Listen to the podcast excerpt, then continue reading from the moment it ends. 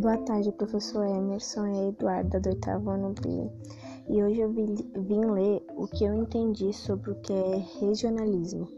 Bom, eu entendi que é uma palavra que expressa locução ou, como fala, significado específico, que traz particularidades linguísticas próprias de uma região, como, por exemplo, geralmente provenientes de uma cultura particular.